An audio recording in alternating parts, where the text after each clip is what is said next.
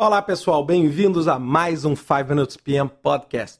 Hoje eu quero falar para vocês sobre cultura e projetos internacionais.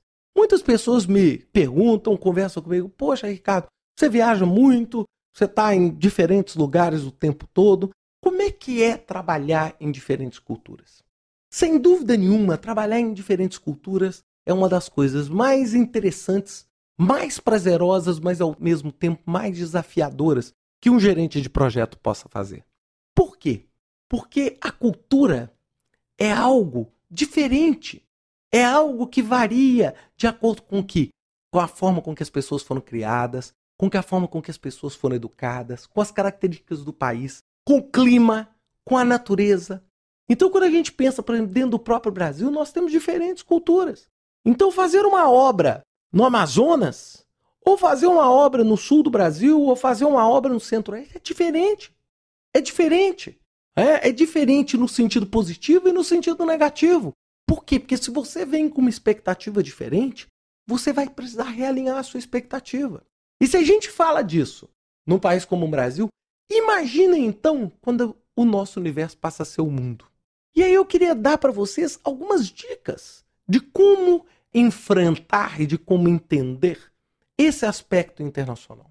A primeira coisa que eu queria colocar para vocês, que são base do meu trabalho, conheça o lugar e os modos com que o país ou região que você está indo trabalha, né? Ou seja, como o país funciona, que aspectos culturais o país tem. Tem vários livros que podem te ajudar nisso.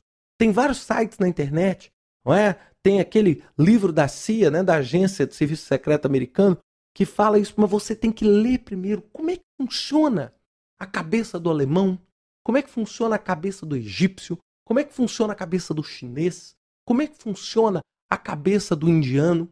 Para quê? Para que você entenda e, primeiro, respeite essas culturas. É? Ou seja, respeite que nem todas as pessoas em outros países vão ter os mesmos valores que você. É, valores como pontualidade. Tem muita gente que não liga para o fato de pontualidade. Tem muita gente que liga muito e vai entender um atraso seu como uma ofensa. Então você tem que entender esse aspecto cultural primeiro para respeitar. Agora eu queria dar um, um, complemento. Muitas vezes a gente acha que respeitar é ser submisso e não mostrar o seu ponto de vista. Não, não. Respeitar é uma política de boa vizinhança, é uma política natural de um bom relacionamento. Eu não estou falando que vocês têm que ficar submissos a outras culturas. Não. É, eu, quando viajo, uma das coisas mais interessantes que eu gosto é de, primeiro, descobrir um pouco mais a cultura do lugar, como é que as pessoas fazem negócio, como é que as coisas funcionam, mas ao mesmo tempo mostrar como eu funciono. Como eu, Ricardo brasileiro, funciono. É? Muitas vezes você tem que explicar como a sua cabeça, porque as pessoas não vão entender. Não vão entender. Muitas vezes aqui, falando em português agora, né? Eu falo desse jeito motivado, etc. Muita gente lá fora fica assim, eu não estou entendendo como é que esse cara fala com essa alegria de trabalho. Por quê? Porque isso talvez não seja um parâmetro cultural de outros países.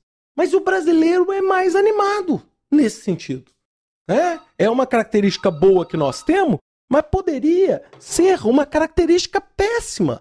Poderia ser uma característica péssima da nossa sociedade. Poderia dar uma característica de é alegre porque é, é animado ou coisa desse tipo. Então nós precisamos entender o processo. Então, olha só, primeiro, conhecer. Antes de viajar, antes de fazer um conference call, entender.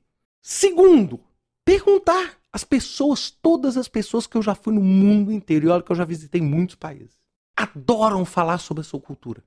Adoram falar sobre a tradição, sobre a família, dos meus amigos na Jordânia aos clientes e parceiros na Indonésia. É?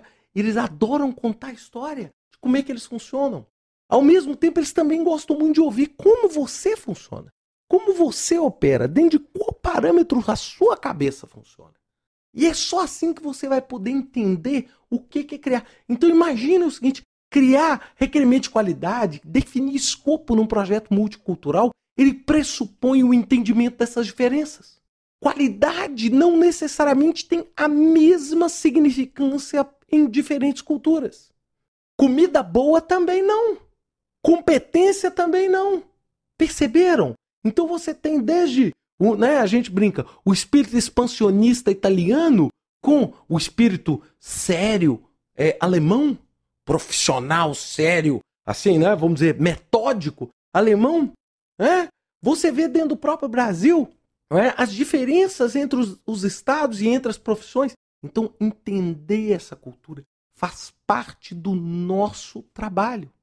Não achem que seu trabalho é fazer cronograma, colocar orçamento, sem entender o que do outro lado para uma pessoa é certo ou errado.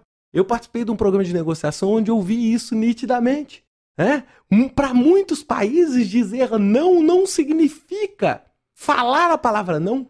Para muitos países, dizer talvez é igual a não. Mas se você não entender a cultura, você não vai saber como agir nesse sentido. E aí você vai acabar tendo problema, vai acabar gerando problemas e impactos no seu projeto por uma falta de entendimento ou por uma falta de interesse de como essas outras áreas trabalham.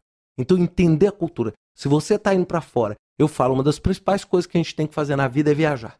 Porque entender as culturas vai aumentar a nossa capacidade de entender as diferenças. Entendendo as diferenças, nós vamos produzir resultados melhores para os nossos projetos e para os nossos clientes. Um grande abraço para todos. Até semana que vem com mais um 5 Minutes PM Podcast.